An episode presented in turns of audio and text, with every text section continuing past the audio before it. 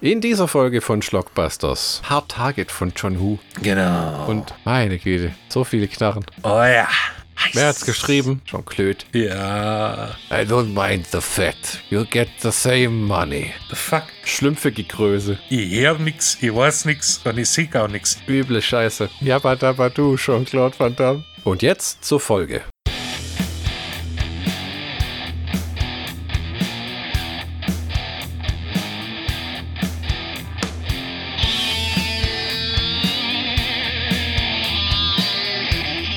Kuckuck, da sind wir wieder, eure Schlockbusters. Heute mit Folge 84. Ja, und Jean-Claude Van Damme. Ist Claude oder Claude? Jean-Claude ist französisch, französischer Teil Belgiens. Ja, genau. Er ist ja Belgier. Genau. Und, und im Film Hard Target von John Woo, um Genau. mal das Wort aus dem Mund zu nehmen. John Woo. Ich bin. weißt du, da gibt es irgendwo auch noch einen John Ney. So. Das ist ja äh, äh, wahrscheinlich so ein englischer Name, den er angenommen hat, äh, oder? Der heißt ja wahrscheinlich anders. Das kann wahrscheinlich nur keiner aussprechen von den Los Angeleser. ja, ja, ja. Ich sehe es hier gerade und nein. Äh, da kommen sie in die USA, sagen sie zuerst mal, Ooh, gotta change that name. ja, du heißt jetzt John Woo. Wie, wie ist dein Name? Kunta Kinte. Äh, äh, Aber Jean-Claude Van Damme heißt Jean-Claude Van Damme, oder? Ja, der heißt Jean-Claude Nee. Van Damme. Nee, der hat doch auch einen anderen Namen. Warte mal, warte mal, warte mal. Ah, ja, stimmt. Jean-Claude Camille François van Warenberg. Ja, da haben sie gesagt, pass auf, das passt nicht aufs Poster. Das sind zwei Dollar pro Plakat mehr, die wir in den Brück ausgeben müssen. Das Geld ist nicht da. Es ist ja einer dieser Actionhelden neben Schwarzenegger, Stallone und Segal, der mit den Jahren in Ungnade gefallen ist. Ne? Ja, ja, weil er äh, erstens ein Arschloch war, zweitens Alkoholiker, drittens eine leichte Koksnase hatte. Ja, genau. If you wanna hang out, but you're all strung out. Cocaine. äh, ja, Eric Clapton war ja auch eine, berühm eine berühmte Schnupfnase. Boah, Alter, ich habe seine Biografie gelesen, dass der nur lebt. Das ist mehr Ja, Glück. das, eigentlich ist das eine gute Steilvorlage für einen Witz. Ist, kommen Jean-Claude Van Damme, Eric Clapton und Stephen King ins gleiche Hotel. Ganze Hotel zugeschneit. ja, und als sie abreißen, haben sie Schnee geräumt.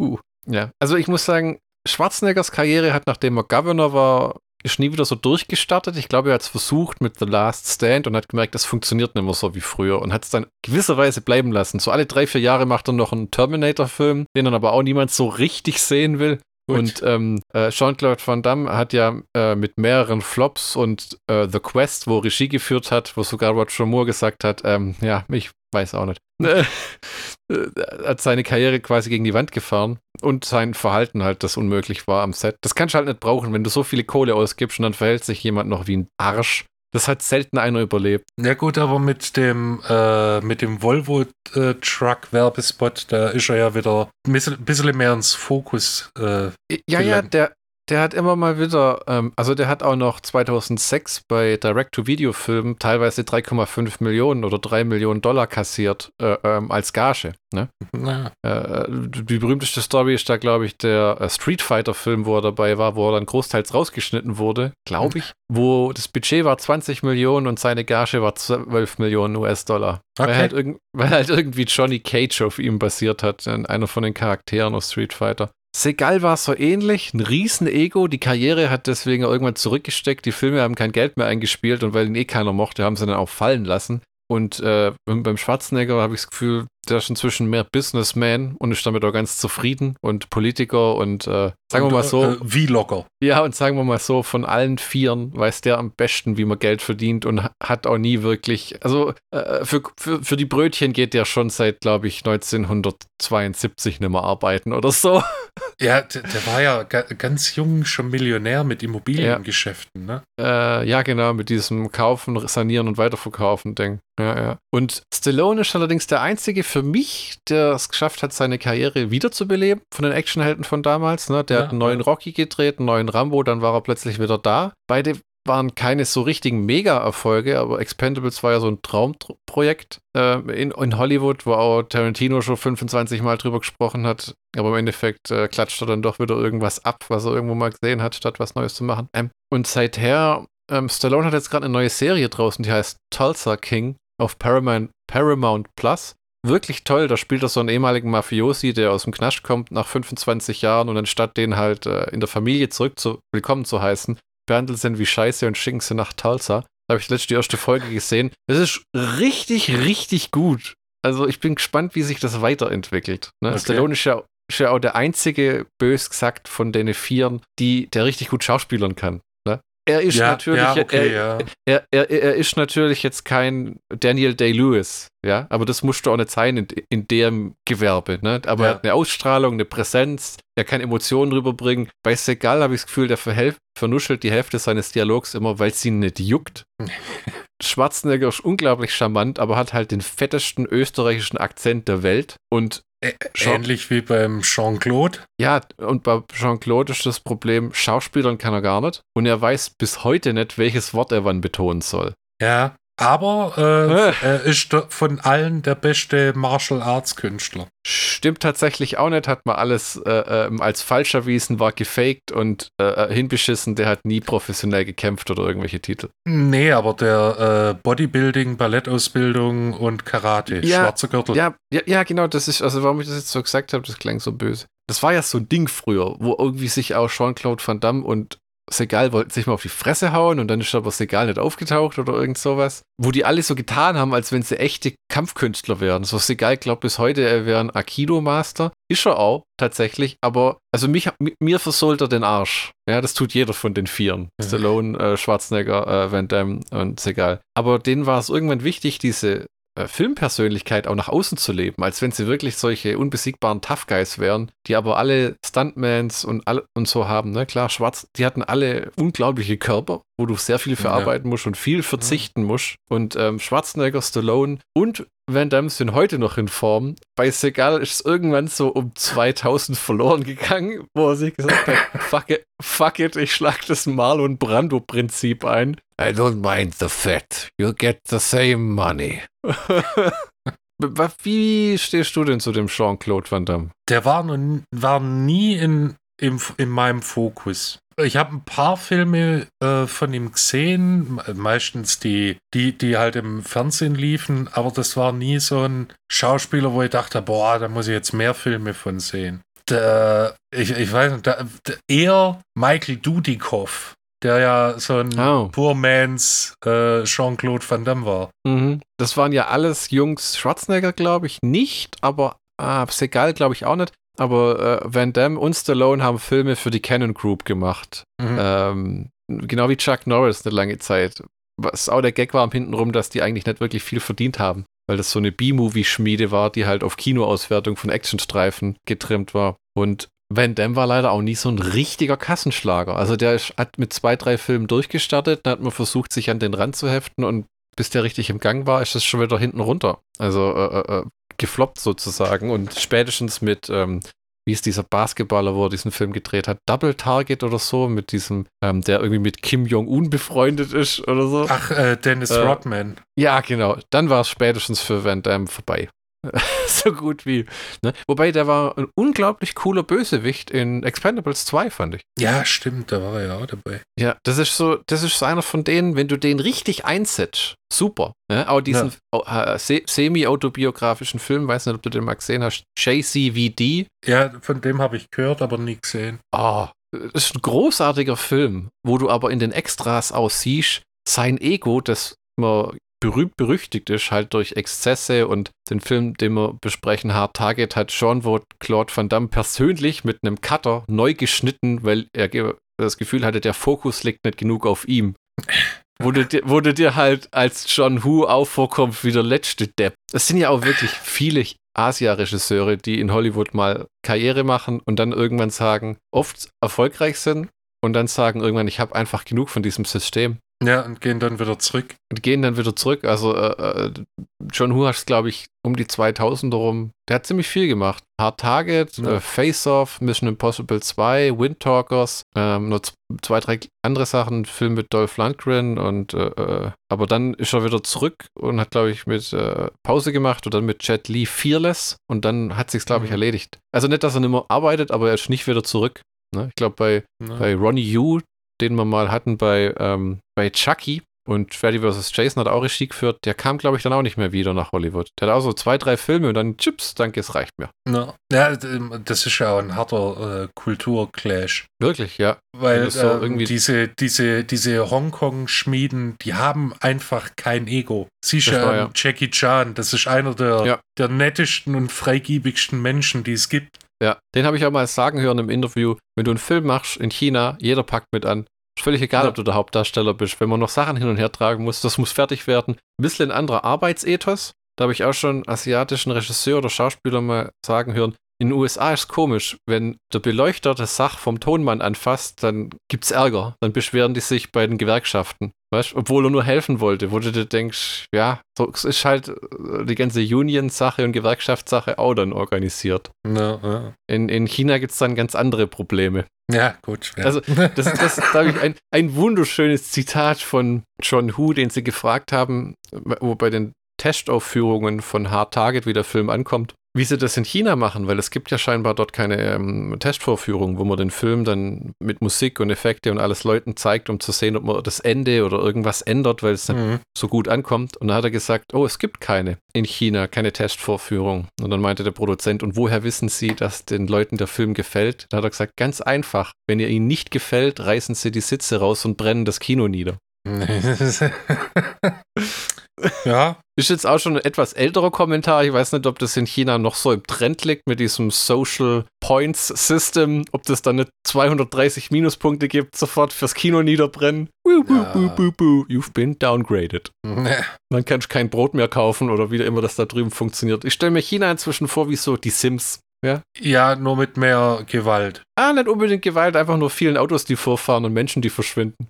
Ja, vor allem, wenn du irgendwas äh, für Hongkong und, und Taiwan sagst und ja. Ja, ja, die sind echt komisch, ne? Wenn du da irgendwie dieses, die können das nicht haben, dass Taiwan als äh, unabhängiges Land, das ja auch größer ist als China, äh, äh, ähm, benannt wird, weil die sich, wenn man die Karte mal anguckt, irgendwie gab es einen im Internet, hat sich China so viel eingefleischt drumherum, ja. ähm, was nicht China ist. Und die Länder, glaube ich, wollen halt einfach keinen Stuck anfangen mit denen. Haben, haben auch nicht die Mittel, weil plötzlich dann halt zwei Millionen vor der Türe stehen. Ja, das ist das, ne? Kannst du dich noch erinnern, wann du Hard Tage das erste Mal gesehen hast? Nachts auf Kabel 1 stark geschnitten?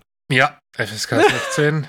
ah, okay. Ja, ich habe gar nicht geguckt, aber ich glaube, der dürfte auch eine interessante Zensurgeschichte haben. Oh ja. Das also, ist, äh, im, im, im, IMDB stand ja schon irgendwie, mussten sie siebenmal bei der MPAA, also der amerikanischen FSK, einreichen, bis der ein R-Rating bekommen hat, dass er ins Kino kann und kein NC-17, wo sie dann keine Werbung mehr machen durften, dürften. Und der Film ist schon immer noch brutal. Inzwischen ja, wirkt es ja. wohl seichter, als es war, aber was zum Beispiel raussticht, sind einfach, wenn die Frau äh, eine äh, Ohrfeige kassiert, dass es sie mehr oder weniger umreißt. Ja. Und wie viele Leute in dem Film einfach zerfetzt werden und angezündet. Mehr, mehr tut der äh, Randall Poe leid, der einfach nur abhauen will und dann in seinem Auto sitzt und mit einer Schrotflinte den halben Kopf weggeschossen bekommen. Äh, ja. Was man aber nicht sieht, man sieht nur, nee. äh, wie plötzlich die Windschutzscheibe blutig ist und. Ja man muss sagen, was Gewalt angeht, wenn es noch grafischer wird, muss, nicht, muss ich nicht haben. Also ich ja. muss jetzt nicht den, den halben, muss, muss nicht in einem Splatterfilm enden.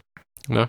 Es ist, ja. es, es gibt ja auch die Szenen mit der Schlange und so. Ah, Alter. Der, der, Film ist ja so hinten raus, die letzten 25 Minuten sind ja eine Kopie von Deadly Prey, Mann. Ja.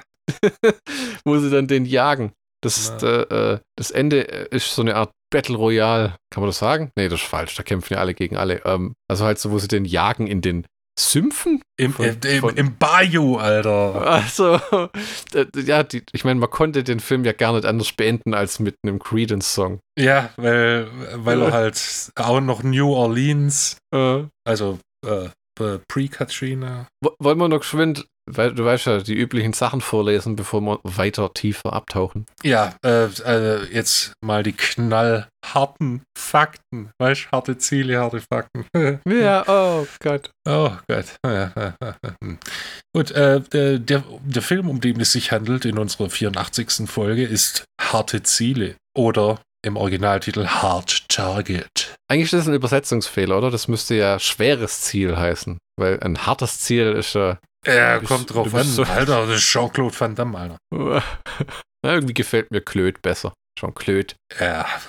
Ein, ein, Charakter, ein Charakter gesprochen im letzten Minions-Film. Ja, und Kung Fu Panda anscheinend. Ja, ja. Alles nicht gesehen. Ah, den letzten Minions-Film, ich mag die Minions-Sachen. Die sind alle immer so herrlich, äh, äh, so wundervoll animiert und so, so ein bisschen doof und machen so viel Spaß. Ja. Wobei ich den meisten Animationsfilmen nichts abgewinnen kann. Wenn es von Pixar ist, finde ich es meistens eher, ja, ja, weißt du, das ist wirklich das Gefühl auf für Babys gemacht. Alles muss möglichst kunterbunt sein und Gugu Gaga sagen die ganze Zeit. Okay. Lass ich jetzt einfach mal so stehen. Ich mag keine Kinderfilme für Kinder, Michi. Ja, ich mag nur Kinderfilme für Erwachsene. Nee, warte.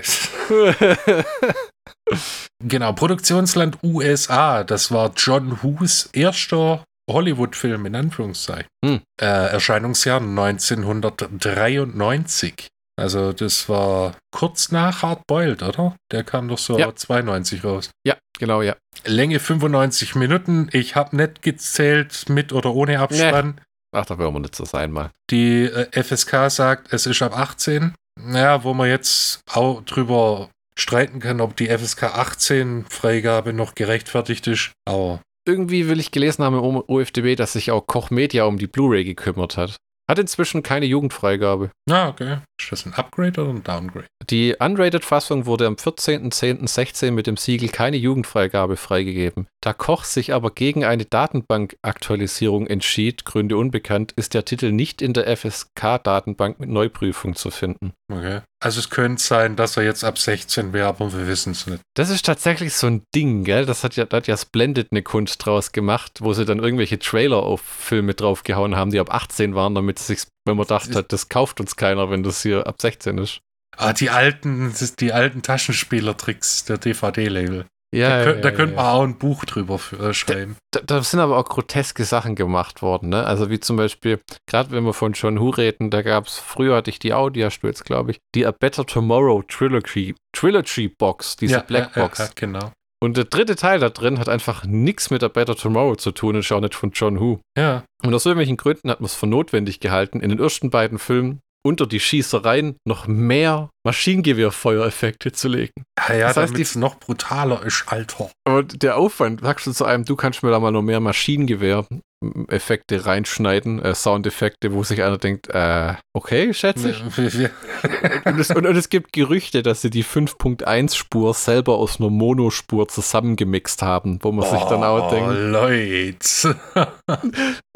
ja, die haben ja damals Sachen verbrochen, wie wenn du ein 5.1-System hattest, hast du teilweise bei den billigen DVDs haben sie einfach den, der 5.1 war ein Abmix vom Mono. Das heißt, aus allen Lautsprechern kam, das gleiche. Das gleiche ja. Und das, das hatte ich auch mal, weil früher hatte ich so ein Ding, bis es irgendwie äh, äh, ähm, meinen Eltern und den Nachbarn zu viel wurde, weil es so gerumst hat. Und du konntest halt einfach nachts nicht anmachen, weil es richtig gedröhnt hat. Und dann musstest du echt mit so einer Tasche die hinteren Lautsprecher ausschalten, weil du sonst verrückt geworden bist bei den Dialogen. oh ja. Das, ja, sowas gibt's heute gar nicht mehr. Sowas gibt's heute gar nicht mehr. Wir leben ja eh in einer Zeit, leider, wo manche Filme im Äther verloren gehen werden, glaube ich. Also wenn dann irgendwann mal, wenn wir in unseren 40er, 50er sind, wenn das Streaming-Sterben beginnt, weil man sich ab dann Filme nur noch direkt aufs Gehirn schicken lässt mit dem implantierten Chip oder was weiß ich. Das passiert ja jetzt schon, wo diese Digital Libraries, wo man Sachen gekauft hat, E-Books, Comics, Zeitschriften, wenn die Vertriebe pleite gehen, sind die nicht verpflichtet, äh, das überzuführen, zu überführen. Das heißt, ja, du ja. verlierst das Zeug großteils. Ne? Siehe ähm, Digital Copy. Ich weiß nicht mehr, wie das hieß, die Firma, aber es lag oft DVDs bei am Anfang, konntest runterladen, gibt's alles nicht mehr, ist pleite gegangen. Jetzt haben sie das Playstation-Film-Dings abgeschaltet, verlierst auch alles. Teilweise kann man dann immer Sachen übernehmen, aber nur in die nächste digitale Bank. Von Playstation konnte man, glaube ich, in Google bestimmte Dinge übernehmen, wo du dir auch denkst, äh, Aber bei manchen Sachen hast du gar keine Wahl, weil es keine ähm, physikalischen Kopien mehr Ja, von gibt. ja, genau. Ne? Also so zum blödes Beispiel, aber es fällt mir halt ein, der Film Bright mit Will Smith und mit dem Org, ne? braucht eh keiner. Aber äh, manche Sachen sind richtig schade, auch dass die Streaming-Anbieter kein Interesse haben an irgendwelchen Extras. Ja. Ich habe auch der letzt ähm, gelesen, Mike Flanagan, der Dr. Sleep gemacht hat und diese Netflix-Horrorserien, hat angeboten, für ähm, Dr. Sleep einen Audiokommentar aufzunehmen, nachdem Warner ihm noch ein großes Budget zur Verfügung gestellt hat, um den Director's Cut zu schneiden, was auch heutzutage nicht mehr so oft vorkommt. In unserer DVD-Hochzeit war das quasi gute Mine, dass von jedem Film eine Unrated oder ein Director's Cut oder eine und wenn sie die Deleted Scenes hinten reinschneiden, ne? Das war ja immer der, das Alberste zum Beispiel beim Plot Train von Uwe Boll, da hat er dann, um eine Unrated zu machen für den Ami-Markt, einfach alle Gore-Szenen, wie sie am Set gedreht wurden, zusammengeschnitten und in so einer Art Vision hinten am Ende des Films rangehängt, damit es einfach länger war. Und das hat dann noch auch eine Spio-JK-Freigabe erwirkt, nur der eine Unterschied. Ja, ich glaube, es sind noch zwei, drei andere Sachen, aber auf jeden Fall, Dr. Sleep hatte keinen Audiokommentar, weil Warner Brothers gesagt hat, das hört sich keiner mehr an, wir geben das Geld nicht aus. Und du weißt, was Studios für Marketing und so ausgeben und einen Director's Cut neu zu schneiden mit zusätzlicher Musik und, Ja. und Color Grading und allem. Und dann einfach nur in ein Mikro einen Audiokommentar drunter zu legen, äh, aufzunehmen und drunter zu legen, das kostet kein Geld. Klar, die schicken den dann ins Tonstudio und pipapo, aber ich hätte als Mike Flanagan gesagt, pass auf, ich mache das an meinem Laptop. Mikros kosten eh nicht mehr so viel und dann legt man es drunter. Aber wollten die nicht. Ja. Es ist echt eine Schande. Die, die, die, mir, die aufgewachsen sind mit den glorreichen Herr der Ringe Special Editions und wirklich geilen DVD-Editionen, die Ritter der Kokosnuss-DVD ist auch so, wo das Menü jedes Mal anders ist und Ja, wo, wo, Easter Eggs, Alter. ja, ja, ja, ja, ja, wo man auf Star Wars Episode 3, glaube ich, konnte man ein Musikvideo finden. Dann hat Yoda zu einem Hip-Hop-Song getanzt. The fuck? Ja, da hatten die äh, ILM-Praktikanten mal richtig lang zu tun. Macht doch was Nettes für die DVD. Auf jeden Fall Koch Media Hard Target Blu-ray. Hm, ist ein, auch ein Mediabook, äh, wo ich sagen muss, ich besitze kein eigenes. Und du? Kein einziges. Ich weiß nicht, die, die, die, die, die, die, die Suspiria-Box könnte man als Mediabook bezeichnen. Und hast du nicht auch diesen Schweine-Horror-Action-Film als Mediabook? Ja, Bullets of Justice.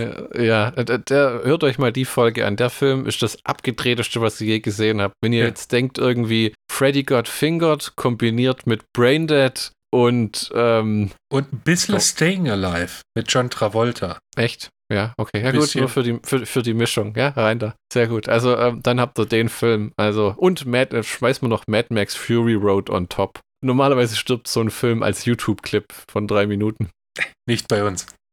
S- sind wir immer noch in den Details von Hard Target? Ja, wir sind äh, Regie, ich, ich frühstück das geschwind ab. Äh, Regie John Woo, Drehbuch Chuck Pfarrer, Produktion Sean Daniel, James Jacks und Chuck Pfarrer, Musik Graham Revel, Kamera Russell Carpenter, Schnitt Bob Morawski.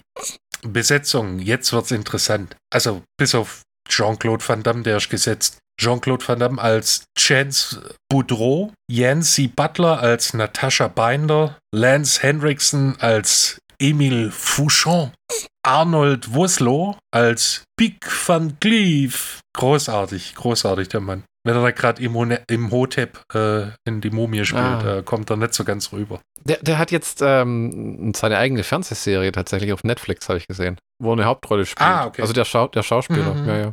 Ich war ja eher auch so ein Charakterschauspieler, der mit der Mumie dann präsenter wurde und äh, konnte man besser zuordnen dann. Genau, Südafrikaner, deshalb spricht er ein bisschen komisch. Ah, tatsächlich, okay. Ist Ja. das. Pretoria. Ah, das ist der Akzent, weil ich habe schon überlegt, manchmal kommt es durch, manchmal versucht das zu verbergen. Das, wenn, äh, wenn, wenn, du, wenn du einmal äh, die Band Die Antwort gehört hast, dann hast du so ein leichtes Ohr für Südafrikanisch. Oder Chappie angucken. okay, sagt mir beides nichts. District Man munkelt 9? ja. Nee?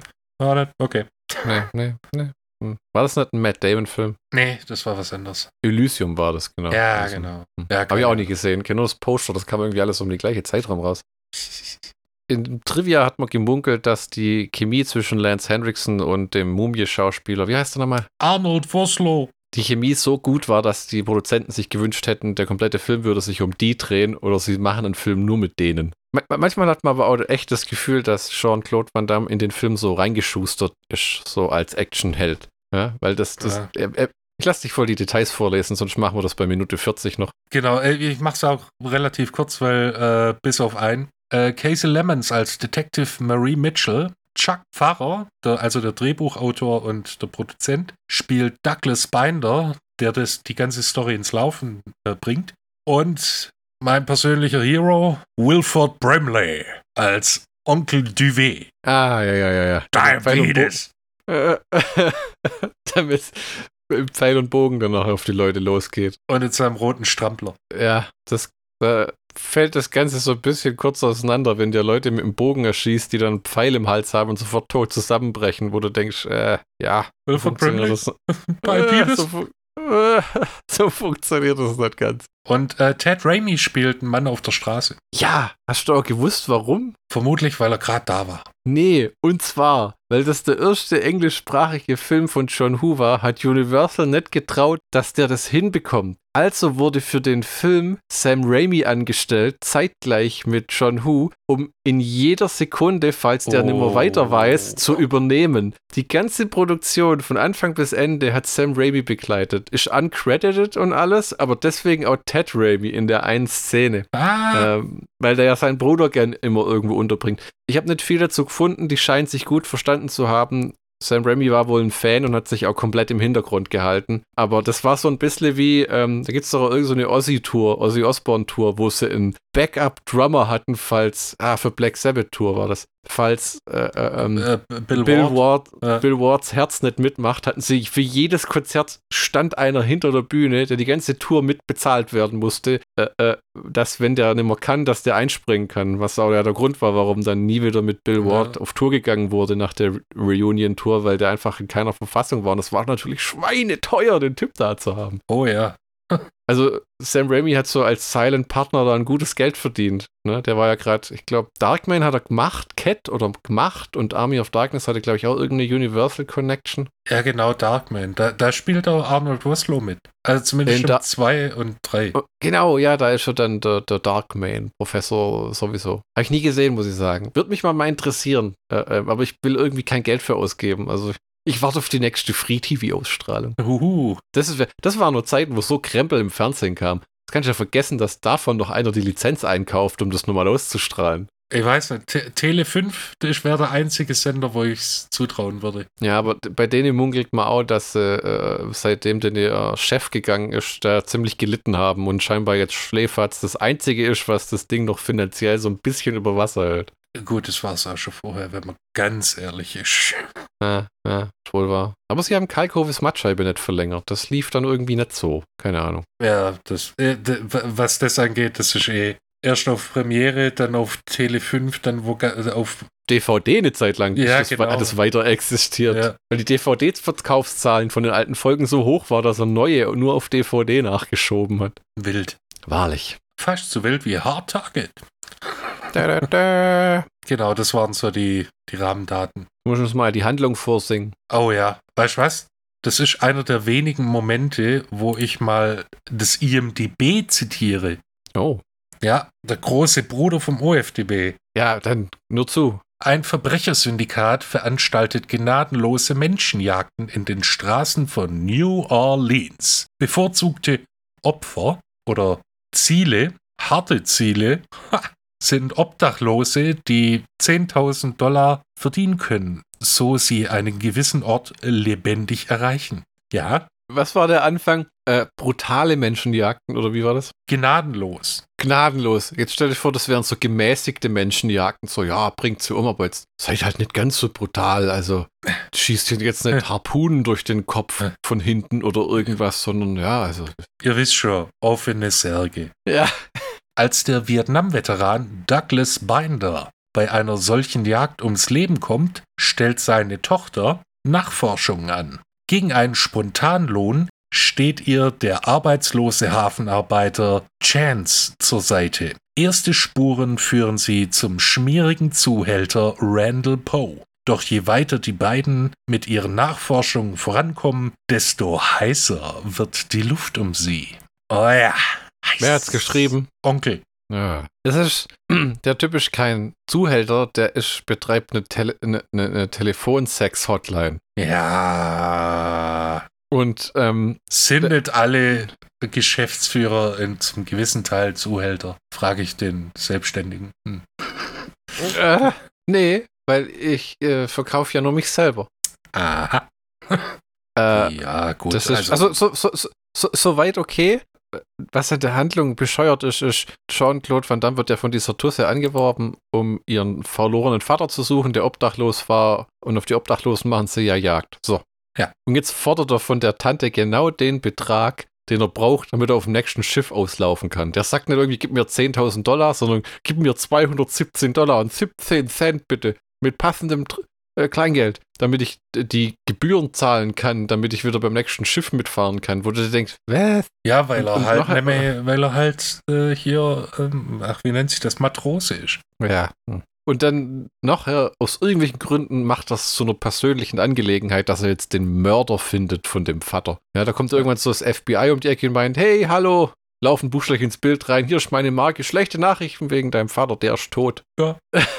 und, dann, und dann irgendwie fangen sie an, die Mörder zu suchen. Genau, das, das, ist ganz ger gerafft. Äh, ich ich glaube, das ist so eine Veteranengeschichte, weil dieser Douglas Binder ist Vietnam-Veteran Hm. und der Chance Boudreau, also Jean-Claude Van Dammes Charakter, ist auch Ve Veteran und natürlich Spezialkräfte, weiß der Kuckuck, Sondersoldat. Ja, der, hat- der hat früher im, äh, im Krieg aus Matsch Schraubenzieher gebaut. Richtig. Und dann geht ja auch noch sein Kumpel drauf, der auch ja, genau, Veteran der, ist. der, der sich da auch aber äh, äh, irgendwie verarschen lässt, warum er da mitmacht. Gut, die knallen den eh ab, wenn er Nein sagt. Also, Ja. Äh, ähm, Lance Henriksen, der Bösewicht, ist ja auch recht genervt von diesen reichen Säcken, die dann diese Leute abknallen wollen. Stirb leise. So, die, nee. ja, äh, Ja, aber äh, tatsächlich, Hm. wie es da geschrieben wird, die Chemie zwischen äh, Lance Hendrickson und Arnold Woslow ist halt, sind, bist du sauer auf mich? Ich bin nicht sauer, ich bin professionell. äh. Und sie sind sehr brutal. Ohrläppchen werden abgeschnitten und so, ne?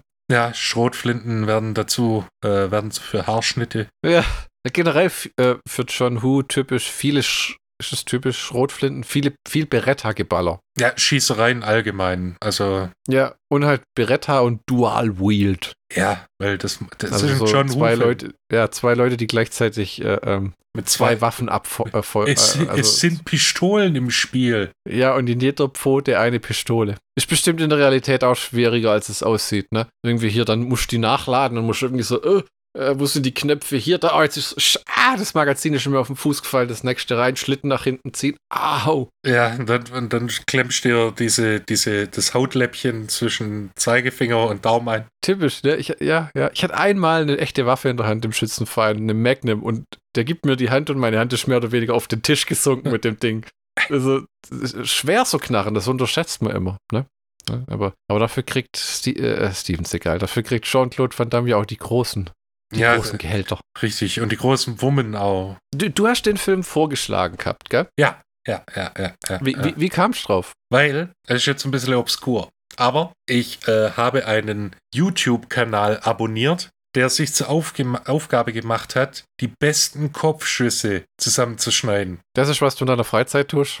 Und da war diese Szene drin äh, mit Randall Poe, wie er gerade versucht Trotzdem? wegzufahren. Trotzdem ja, müssen wir drüber reden, dass du bei YouTube eingegeben hast, Kopfschüsse, Montage. Ich will einfach nur sehen, wie Leuten der Kopf weggeschossen wird. Nein, das ist gar nicht so passiert. Äh, So also, war's nicht. Nee, weil zuerst habe ich natürlich nach Carnage Counts oder Body Counts gesucht. Ah, Weil ich, äh, ich habe doch nicht die Zeit, ganze Filme anzugucken. Ich will nur, weißt du, die Action. oh, oh ja, das, das wäre interessant vom neuen Avatar-Film, nur so ein Bodycount-Ding. Weiß nicht. äh, Schlümpfige Größe. Ja. Und da wurde mir das halt vorgeschlagen, Top 10 Kopfschüsse. Der macht auch andere Compilations wie Top 10 äh, Enthauptungen. Ah ja. Fand ich jetzt nicht ganz so gut, aber mein Gott. Und da war halt die Szene dabei mit äh, der Schrotflinte und dem Randall Poe. Und dann habe ich gedacht, ah, ja, stimmt ja, den Film habe ich gesehen, aber die Szene nicht. Äh, Ja.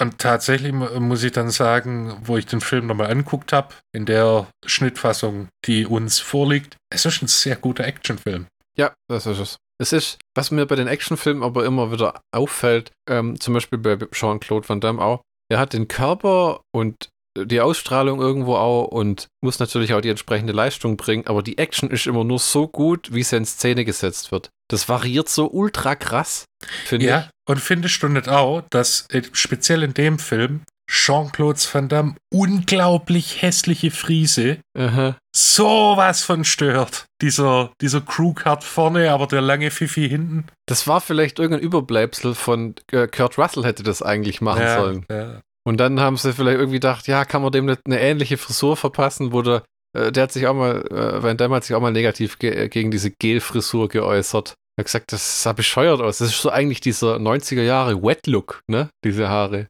Ja, das wie so sieht eine, eher so eine aus wie. schleimige Fußmatte. Ja, genau, eher, das passt eher in, in Wrestling-Videos wie in. Ja, das ist, äh, äh, ja, aber es sind ein paar Sachen in dem Film, die komisch sind. Auch wenn er in dem Final Shootout in der Lagerhalle nachher so in Pio, in Pio, Pirouette, in Pirouetten, Pirouetten, Pirouetten durch die? Luft, durch Was? die, ja, durch die Luft springt und Ja. Überschläge macht und ich meine, das kann der halt, aber das sieht halt aus wie, ja, War das nötig? ja, wirklich. Wobei ich mir sagen oder denken kann, so, hier Actionfilm, die letzte, der letzte Akt, der Shootout, das viel große Finale. Jetzt ist auch egal. Komm, mach, was du willst. Ja, ja, ja. Das ist, ich muss aber ehrlich sagen, was Stallone, Schwarzenegger, Segal und Van Damme angeht, war Van Damme immer das Methadon. Also ich habe nie einen von dem seinen Filmen so richtig was abgewinnen können. Jeder andere Ja, hat okay. so richtige Klassiker, die man sich endlos reinzieht. Die Ja. großen bei dem habe ich, äh, hab, hab ich nie gesehen. Ja, beim Stallone hast du die Rocky-Sachen und hast Rambo. Ja, beim Schwarzenegger hast ähm, ähm, teilweise die Komödien mit Danny DeVito, die man immer wieder anguckt. Oder ähm, äh, ge- wie heißt, ähm, nicht kind, doch, nicht Kindergartenkopf, das hat er auch gemacht. Ja, aber wie heißt dieses, dieser Weihnachtsfilm? Ach so? Gott, äh, das äh. oft anguckt. Das, wenn du da früher keine selbst aufgenommene VHS hattest, die du um Weihnachten rum ausgraben konntest, bevor es zwei Wochen später eh 25 Mal lief, äh, warst du niemand. Ich habe den Film nie gesehen. Ich auch nicht, nur über die tausenden Werbetrailer. Ich kann mich noch erinnern, da gab es eine Zeitschrift, die hieß Limit. Das war so eine Misch, das war die Teenager-Version vom Mickey Mouse Magazin. Oh. Ja, da gab's auch, da gab's nicht nur Mickey Mouse, Goofy und Donald Duck, sondern auch mal Darkwing Duck Comics oder äh, Chip und Chap Comics. Und da Oh. wurde fett Werbung gemacht für den Film. Das weiß ich noch. Ah, okay. Aber gesehen habe ich ihn nie. Ich habe auch, also ich habe bei all diesen Typen gigantische Lücken. Ich habe Kindergartenkopf nie gesehen beim Schwarzenegger, ich habe diesen Weihnachtsfilm nie gesehen. Und auch in den 90ern gibt's, ich kenne mich an Collateral Damage habe ich nie ganz gesehen. End of Days nicht, beim Van Damme eh viele Sachen nicht. Auch Replicant oder äh, Universal Soldier. Den habe ich gesehen und den zweiten auch. Und der zweite war grottig. Da hat mir tatsächlich, der ersten fand ich aber auch nicht so toll. Das wird so als Klassiker gehandelt. Das ist halt der eine der wenigen Roland Emmerich-Filme, wo er nicht die Welt untergeht in CGI-Epossen, sondern wo er tatsächlich irgendwie eine Handlung erzählen musste. Und ähm, was mir sehr gut gefallen hat, war, glaube ich, der dritte Universal Soldier Film oder was das war. Das war, hat am Anfang angefangen in so einem Stahlwerk. Da war auch wieder Dolph Lundgren dann dabei. Ja. Der war, der war richtig gut. Und dann haben sie ja nochmal einen vierten gedreht, Redemption oder irgend sowas. Äh, Day of Reckoning, oder? Ja, ja, genau, genau. Ja, Dolph Lundgren war ja auch noch so ein, so ein Actionheld. Ne? Oder ist so ein Actionheld. Ne? Ja, ja. Der wirkt immer sympathisch, muss ich sagen. Äh, mit seinem, mit seinem, äh, ähm, was hat er, ein, ein, ein PhD in Chemie oder irgend Ja, genau, ja. Ja, ja, Das, ja. Also, Du hast, du, Ja. Dir fehlt bei äh, Van Damme auch furchtbar viel äh, vom ganz ehrlich, da, Filmografie, oder? ich würde mal sagen 90 Prozent. Es geht's mir auch. Also ich habe die großen Dinger, Bloodsport, Kickboxer und so, nie gesehen. Äh, Das Einzige, was ich gesehen habe, und das, der hat mir sogar gefallen, das war der Legionär. Ah, Das war so, eine, so, ein, so ein Wiederaufguss von, äh, von einem Terence Hill-Film, witzigerweise. Marsch, Oh, okay. äh, Marschier oder Stirb mit Gene Hackman und Terence Hill. Ah. Und, und das war so ziemlich dieselbe äh, Story in der Legionär. Und okay. fand, den fand ich eigentlich immer cool. Den hatte ich auch lange Zeit auf VHS. Eine Szene, die ich wirklich übel fand, war, wo der Kumpel von Jean-Claude Van Damme gejagt wird für diese 10.000 Dollar und dann diese Straße hoch und runter läuft und einfach keiner will dem helfen. Ja, weil er obdachlos ist. Ja, und der wird dann einfach auf offener Straße niedergemäht. Ja, der steht, steht dann da und denkt, ja, jetzt lohnt sich auch nicht mehr. Komm, tu, was Ja. du tun musst. Und dann, Üble Scheiße. Äh, Wenn du vergleichen müsstest mit seinen Hongkong-Action-Filmen, also Bullet äh, to the Head oder In the Head, Bullet in the Head, dann äh, mein Lieblings-John Who ist wahrscheinlich The Killer. Wo sie aus Versehen, ich glaube, diese zwei Auftragskiller schießen diese Frau blind bei einem Duell und der Ja. eine kümmert sich um sie und dann treffen sie wieder aufeinander. Hardboiled war damals halt auch so ein Ding, habe ich letztes Mal wieder anguckt. Äh, ist mir irgendwie zu abgefahren mit dem Baby, das irgendwas auspisst und so. Das hat mir nie gefallen. Das war, ich, ich fand den Film immer toll, bis zu der Szene. Weil es so in diesen komischen Humor oder was das sein soll untergeht, gell? Naja. Wir müssen mal also Killer besprechen. Der war wirklich fantastisch. Und Windtalkers hat mir auch bis heute sehr gut gefallen, weil es ein völlig durchgeknallter Nicolas Cage war. Und ich fand einer der wenigen Kriegsfilme, wo der Hauptcharakter noch während des Krieges schon völlig traumatisiert und durch war. Also der typische einfach Ja. schon am Anfang fertig mit den Nerven. Und Krieg ist alles, was er kennt. No. Mit, mit diesem Spruch mit den ersten Orden, den ich gekriegt habe, habe ich gleich weggeschmissen. Weißt du warum? Weil ich nur gekriegt habe, weil ich nicht verreckt bin. Tolle Errungenschaft. Und so war es halt wirklich, ne? Die, also, Ja, da werden wir in der nächsten Folge. ja. Achso, der Spoiler für die nächsten Folge. Oder Teaser oder was auch immer. Nächsten Folge Windtalkers. Aber da sind wir noch entfernt von. Ein bisschen. Wir haben uns ja beide tatsächlich die Blu-ray angeguckt. Ja, ja, ja, ja. Und ich muss sagen, das Bild war fantastisch. Ja, das war, also äh, ich, ich kenne es ja nur noch vom Fernsehen. Ja. Und das war halt schon eine Stufe drüber. Ja. Ist aber einer von diesen Blu-ray-Dingern, wo man zweifelsohne auch ein etwas grieseligeres Bild erhält durch dieses ähm, Upgrading. Ist dir das auch aufgefallen?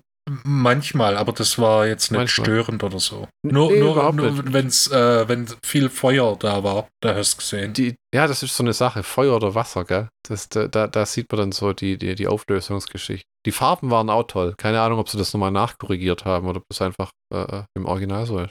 Das weiß ich auch nicht mehr. Ich habe dir 25.000 Trivia-Sachen und Erwähnungen. Soll ich mal vorlesen oder grätsche ich dir in dein Programm rein? Nö, machen wir. Ähm, Jean-Claude Van Damme behauptet, dass er seine Kämpfe nicht in den USA dreht, weil er Angst hat, verklagt zu werden. Jean-Claude Van Damme wurde 1989 verklagt, weil er einem extra bewusst während einem Schwertkampf äh, ein Auge beschädigt hat. Hot damn, Alter. Man muss dazu sagen, es kommt aus dem Internet, was da Tatsache ist und was nur irgendwo aufgeführt ist, aber das hat so ineinander reingepasst. Äh, das sei dahingestellt. Ja. Er hat einmal gesagt, er hat Englisch gelernt, indem er sich die Familie Feuerstein angeguckt hat. Das erklärt vieles. Ja, Jabba Dabba Du, Jean-Claude Van Damme. er lebt in Hongkong und in Knöcke heißt in Belgien. Naja. Wie Van Damme zuerst in Hollywood ankam in den 1980ern, ähm, war er eine Bedienung, äh, hat Pizzas ausgeliefert, Taxi gefahren und war ähm, der Türsteher bei Woody's Wharf, einer Bar, die damals Chuck Norris gehört hat in Newport Beach Ja. und hat tatsächlich ähm, seinen Start ins Filmbusiness bekommen, weil Golan Globus, oder wie, wie sie hießen, die, die Canon-Film geführt haben, ja. war zum Essen da und er hat ihm seinen Roundhouse-Kick vorgeführt und der hat ihn dann da tatsächlich daraufhin was angeboten und scheinbar ist Jean-Claude Van Damme irgendwo in Missing in Action 1 zu sehen. Als Stuntman, glaube ich. Al- Als Stuntman oder als Extra, irgend Ja. sowas, ja. Weil Chuck Norris dann auch Lunte gerochen hat und dann halt damit eingestiegen ist. Und dann hat er mal einen äh, Drei-Filme-Deal abgelehnt, die ihm 12 Millionen Dollar pro Film gebracht haben, weil er neidisch war auf Jim Carrey, der damals 20 Millionen Film pro Film bekommen hat und er wollte genauso viel. Okay. Interessante Kehrtwendung, man hat ihm nie wieder so einen Deal angeboten. Und er hatte, hätte nie wieder eine Chance gehabt, so viel Geld zu verdienen. Das ist halt das, ne? Der war in dieser Linie zu dem Zeitpunkt mit Stallone und Schwarzenegger und er.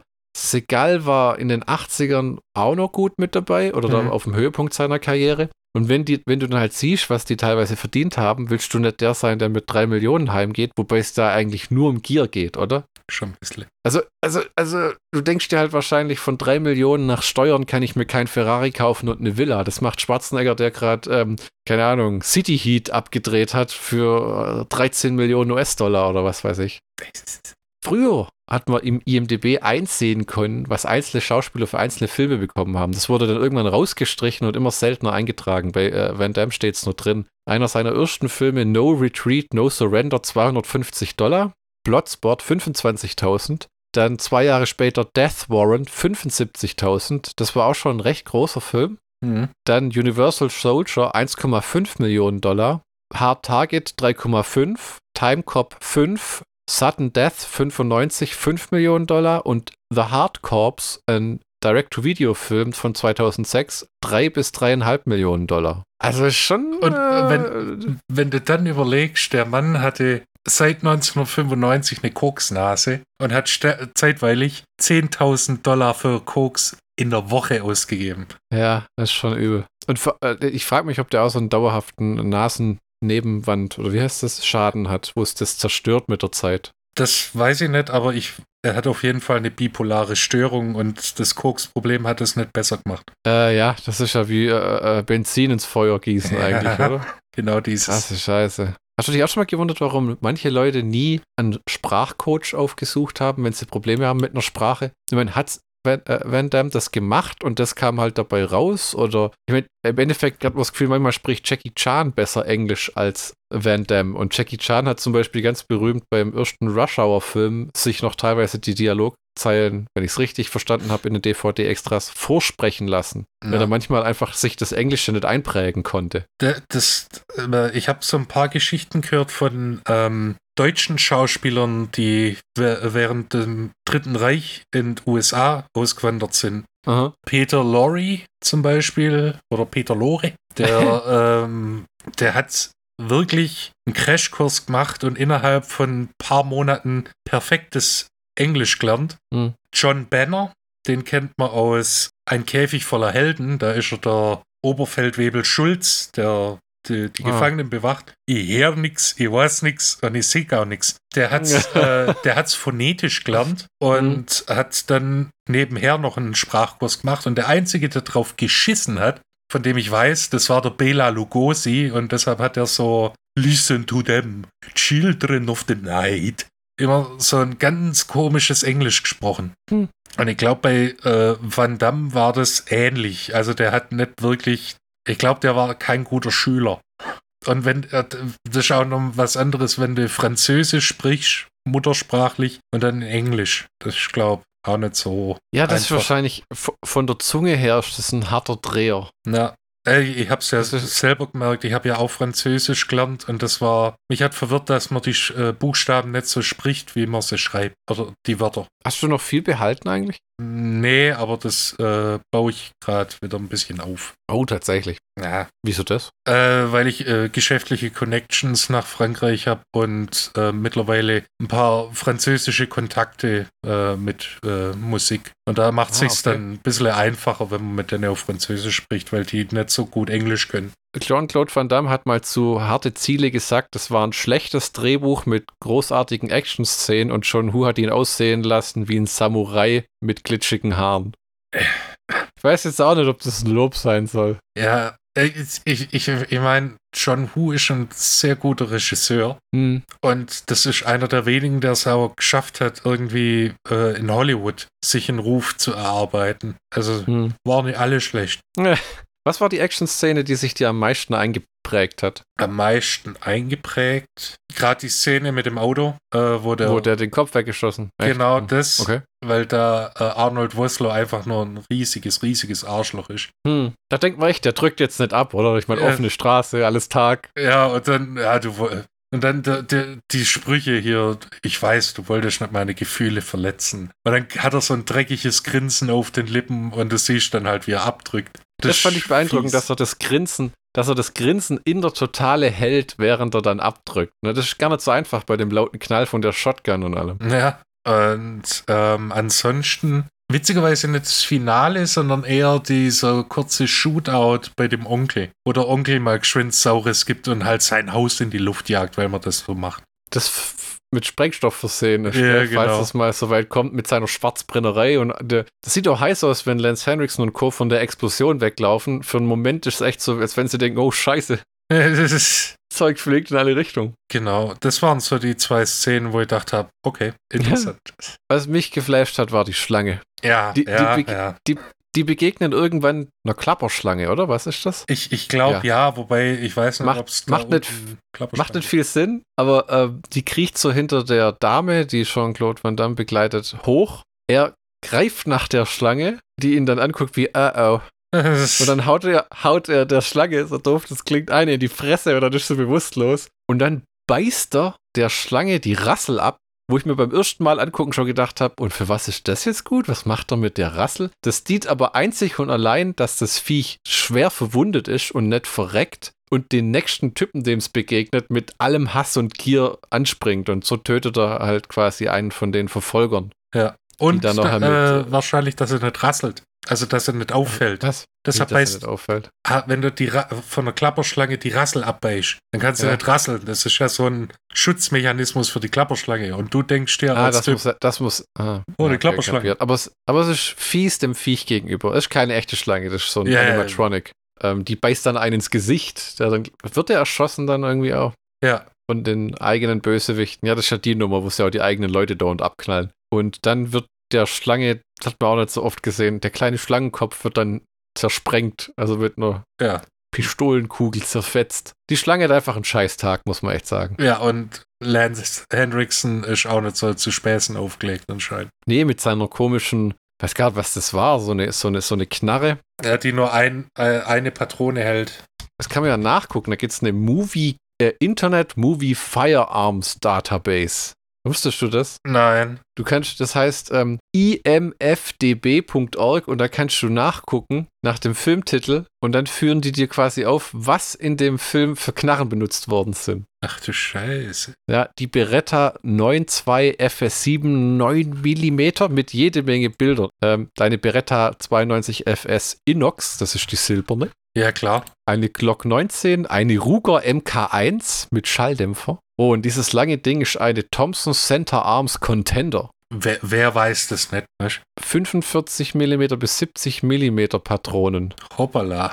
Die reißt große Löcher. Ja, das ist ja ein Mordsding, ne? Und dann die gute alte MP5. Also man hat das Gefühl, während so Leute wie Jet Li ihr eigenes Stunt-Team mitbringen aus äh, Hongkong, bringt äh, John Hu so kistenweise Knarren. Es ist, sind die echt? Ah, na, na, nicht alle. Die, die gute alte Heckler und Koch MP5K, die kurze. Ja, und dann halt noch äh, jede Menge, äh, uh, irgendwas, was aussieht wie eine Kalaschnikow, aber eine Norsino Typ 56-1 ist. Ja, klar. Die, die Shotgun, seine Shotgun, die Mossberg 590, die sein Onkel Duvet da äh, aus dem Dachboden holt und dann schön in Zeitlupe den Staub runterbläst und alles so ähm, Gunporn nennt man das, glaube ich. Meine Güte, so viele Knarren. Ja, ja. Bei so viel Schießereien muss auch viel Knarren geben, Junge. Aber interessante Website, oder? Die Listen hat die ganzen Knarren auf, die benutzt worden sind. Und dann kannst du, glaube ich, äh, irgendwo kannst du auf die Knarren drücken, auf den Namen und dann siehst du alle Filme, Serien und weiß der Teufel, wo die je benutzt worden sind. Ist bestimmt Das ist halt- interessant, Mann.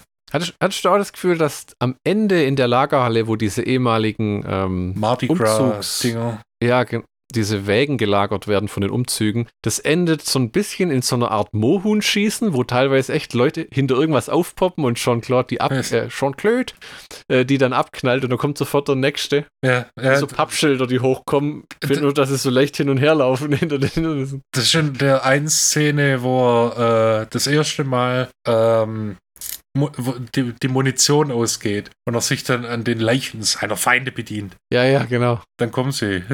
Krock, krock, krock, krock. Ja, das, das, da muss ich immer diesen herrlichen Spruch. Den Film habe ich nicht so oft gesehen, aber der Spruch war herrlich. Der, die Dialogzeile aus Mel Gibsons Wir waren Helden, wo sie da kommen mit, äh, mit dem neuen M16 und so ein alter General meint, Ja, brauche ich nicht. Und, und, und dann sagt äh, Mel Gibson ihm, nimm eine. Dann hat er gesagt, wenn ich das Ding brauche, liegen bereits genug davon auf dem Boden. genau.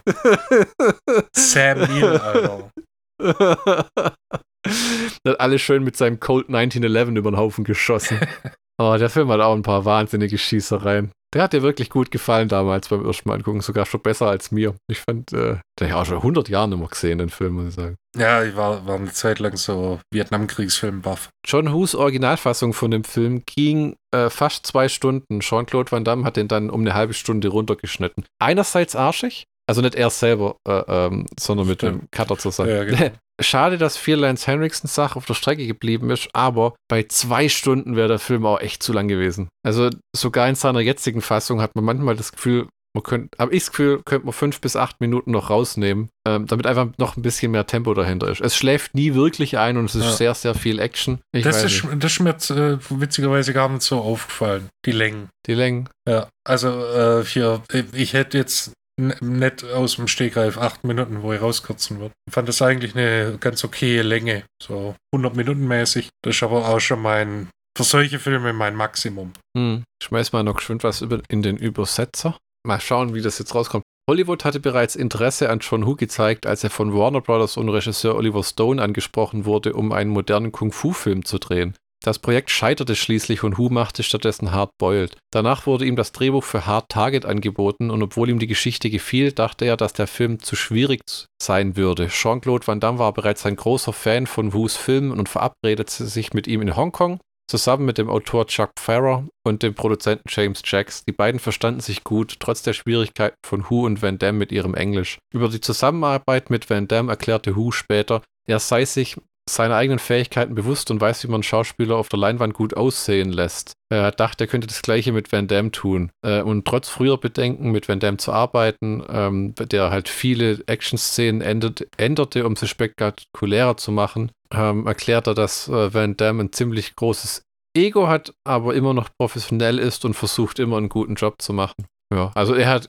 quasi keinen Groll. Ja, das, das zeugt doch von gegenseitigem Respekt. Wobei ähm, Jean-Claude Van Damme über äh, John Woo so ein bisschen gelästert hat in dem JCVD-Film. Da wird nämlich erwähnt, ähm, er hätte John Woo den Einzug in Hollywood gebracht und danach wollte er halt nimmer mit ihm arbeiten. Weil dann, äh, weil der dann ja mit, ähm, mit Travolta zweimal, mit Broken Arrow und mit Face Off mhm. und dann mit Dolph Lundgren und mit äh, äh, ähm, Jean-Claude Van Damme wollte irgendwie nichts mehr, mehr machen. Ähm, und Face Off hätte eigentlich vor Hard Target kommen sollen, aber der hat den Film abgelehnt, weil er den zuerst machen wollte und das kam dann vier Jahre später. War nicht schlecht. Ist wahrscheinlich besser so. Ja, Face Off wirkt wie ein riesiger Film. Der ist, glaube ich, auch sehr gut, aber den habe ich schon seit, uh, wahrscheinlich bald zehn Jahren nicht mehr gesehen, den Film. Ich habe den, glaube ich, noch nie ganz angeguckt. Immer mal Ausschnitte, wenn er im Fernsehen lief, aber nie irgendwie auf DVD oder sowas. Ja, ich bin am Ende meiner Weisheiten. Dann kann ich ja noch hinzufügen, dieser Chuck Farrer ist tatsächlich ein ehemaliger Navy SEAL. Der äh, Drehbuchautor. Und äh, der den, äh, äh, äh, äh, warte, warte, Douglas Binder spielt, der als erstes gejagt wird im Film. Das ist der Vater. Ne? Ja, genau. Das heißt, das Militärbild, das da gezeigt wird, ist tatsächlich ein Militärbild von dem äh, Chuck äh, Farrer. Ah, okay, okay, okay. Er ist allerdings kein Vietnam-Veteran, sondern äh, libanesischer Bürgerkrieg. Äh, okay. Naja, Krieg ist Krieg. Ja, immer scheiße. Ja, das ist wohl wahr. So, wenn du nichts mehr hast hm. und ich nichts mehr habe, hm. dann könnte man ja fast schon den Schlagbusters-Count machen, oder?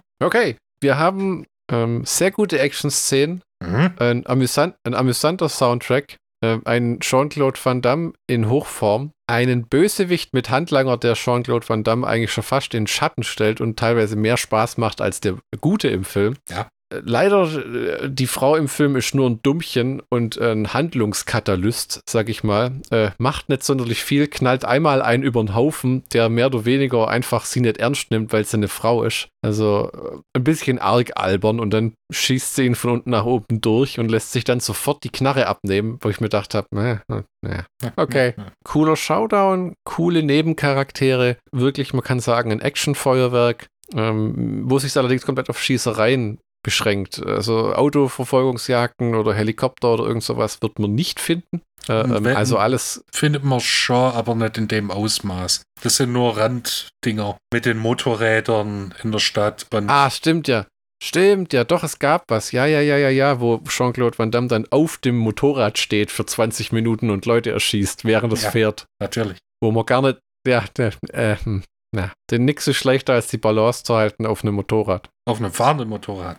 Während, während man eine Waffe abfeuert. Richtig. okay, ja. Ähm, ein typischer John Woo-Film auch, die Markenzeichen Zeitlupe, Berettas, ähm, die Zeitlupe wird auch zum Spannungsaufbau eingesetzt. Äh, ich habe gelesen, eins seiner äh, äh, Stil, äh, Stilmerkmale auch weiße Tauben, keine Ahnung. Ja. Irgendwie. Ja. Dadurch, dass Jean-Claude Van Damme eine halbe Stunde rausgekürzt hat, hat der Film ein gutes Tempo und lässt sich ja gut anschauen. Also äh, macht Spaß und ist nicht allzu sadistisch, als dass es einem in die Quere kommt. Hadert aber manchmal schon an der Grenze, finde ich. Sadismus ist mir Brutalität, ja, aber Sadismus ist nicht im Vordergrund. Eher im Hintergrund mhm. und eher beiläufig. Ja, ja. Da ist mehr die Brutalität. Äh, also die, die Familienfreundlichkeit ist immer noch gegeben. Ja, kann man auch mit der Oma angucken Ja, oder, oder genau. mit den Kindern. Ja, so ab zehn Jahren. Da sehen die auf dem Schulhof heutzutage Schlimmeres. Vor allem in die USA. oh, weia. Ja, da hättest du doch was hinzuzufügen. Äh, nein, das war eine sehr, ein sehr guter Schlockbusters-Kampf. Wirklich. Äh, Ich, ich bedanke mich. Dann geht's nächste Woche weiter mit äh, John Who's Windtalkers, einer der ersten Filme, den wir besprechen, der auf äh, geschichtlichen Begebenheiten variiert, ne? wo die, ähm, was die Navajos, Ja, ja, ich, ähm, einen Code geschrieben haben für die US-Armee im Pazifikkrieg. Ja. Zur Verschlüsselung von Funkübertragungen. Ne? Das war ja so ein Ding quasi. Den geilsten Code hatten davor die Nazis mit dem Enigma-Code, den dann ja quasi Alan Turning mit seinen äh, Computern geknackt hat. Äh, und dafür hat er nichts bekommen außer Undank und Folter tatsächlich. Hm. Und äh, die, ja, und dann äh, kriegt Nicolas Cage in Windtalkers so einen Codebreaker, so ein Navajo an die Fersen und soll den beschützen, aber der Typ ist mehr das so eine Art Nihilist, den nichts mehr interessiert, nach dem Motto, vielleicht schießt mir heute einer den Kopf weg, was juckt's mich, ich habe eh nichts zu verlieren. Ob ich hier verreck oder 30 Jahre später irgendwo in den USA mit der Flasche in der Hand, I don't care. gesund, gesunde Einstellung zum Leben. Und wir werden uns den Director's Cut zu Gemüte führen. Genau, In Folge 85 von Schlockbusters kommt in zwei Wochen. genau. Wir bedanken uns fürs Zuhören, fürs Klicken, äh, fürs Liken, fürs Kommentieren, fürs Weiterempfehlen und wie immer, wenn ihr Leute quält, die es eigentlich nicht hören wollen. Nach dem Motto, toll, oder? So wie sich's gehört. Und wie sagt der Michi am Ende der Folge? Auf Wiederhören.